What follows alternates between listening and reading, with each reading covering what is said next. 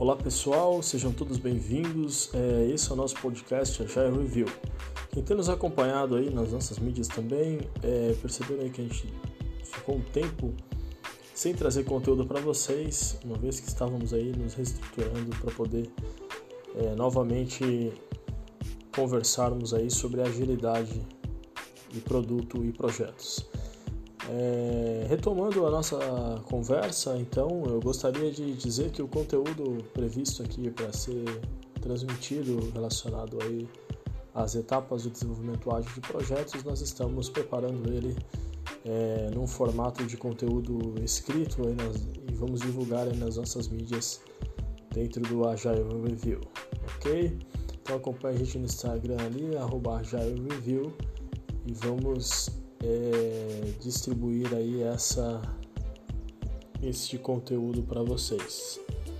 Hoje eu gostaria de retomar essa conversa, pessoal, trazendo algumas outras informações legais.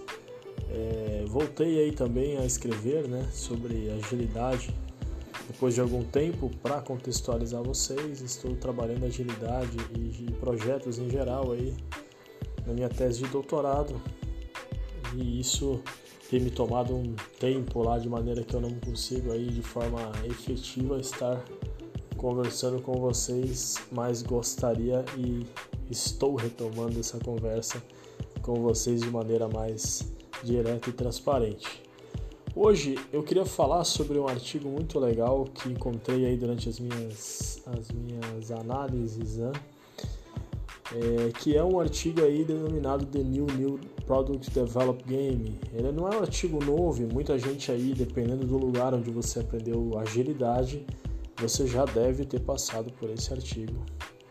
Que ele é de Takeuchi Nonaka, artigo de 1986, publicado na Harvard Business Review, e traz características importantes aí para o desenvolvimento ágil de produtos ou projetos de produtos seja, né? É, bom, como eu falei, talvez você já conheça, né?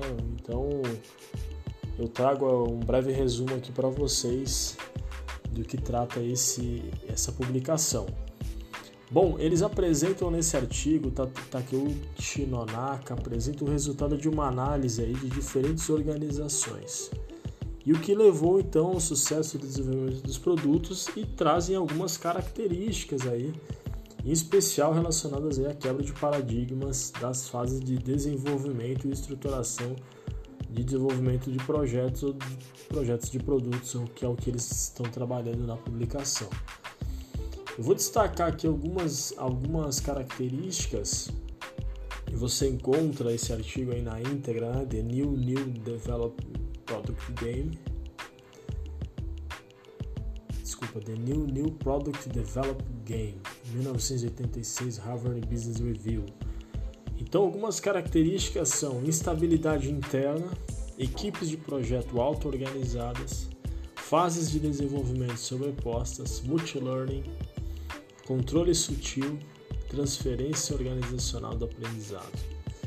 Isso é bastante interessante porque você vai encontrar características disso aqui nos frameworks, nas práticas, dos métodos ágeis, né? E por isso eu gosto de chamar aqui e dizer que esse é um importante antecessor ao manifesto ágil, porque muito do que aparece lá, com certeza de alguma forma foi inspirado, baseado nestas práticas ou até mesmo neste artigo. Passando um pouquinho, pessoal, instabilidade interna diz respeito à ideia de que a alta gestão então cria um elemento de tensão na equipe do projeto, né?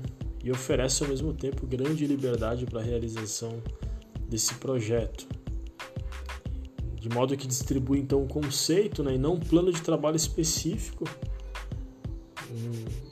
Fica a critério da equipe uma melhor forma de desenvolver esses conceitos aí e as melhores táticas para se chegar ao resultado. Equipes de projeto auto-organizadas, então nós temos ali, né, como o próprio nome já, já diz, a equipe tem autonomia para se organizar e tomar decisões e desenvolver-se da melhor forma para o alcance dos resultados esperados. assumindo então iniciativa e riscos e desenvolvendo aí uma agenda própria de trabalho, né? Bom, sobre a posição de, das fases de desenvolvimento é muito comum, né? Então nós não temos uma única fase com começo e fim bem claramente, mas sim uma sobreposição entre elas, é, trazendo uma dinâmica bem interessante aí é, entre o conceito do projeto em si, né, da descoberta e o desenvolvimento. Multilearning, então, é outro, outra característica se diz respeito à capacidade aí de a partir de diversas fontes, responder a uma mudança necessária ao projeto a partir de um, de um exercício de tentativa e erro constante. Né?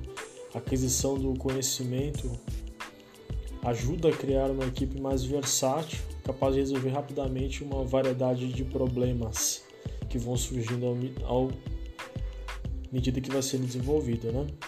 É, o controle sutil refere-se então à, à, independência das equipes, né, à horizontalização muitas vezes, ou mesmo que haja hierarquização, não há é, é, controles rígidos, mecanismos, né, são, é fomentado então o autocontrole, o, que o próprio grupo se auto-organize ali para que não se para que se desenvolva o que se está esperando, né?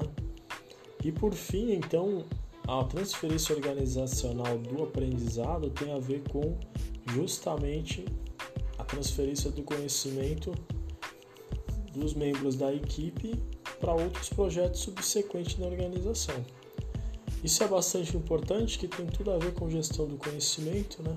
em projetos especificamente, onde a gente precisa se preocupar sim quando o que vai acontecer ao final do projeto e se esses conhecimentos gerados podem é, ser reutilizados em novos projetos da organização ou se projetos que passaram podem ser subsídio, podem ser é, de alguma maneira reaproveitados nos projetos atuais.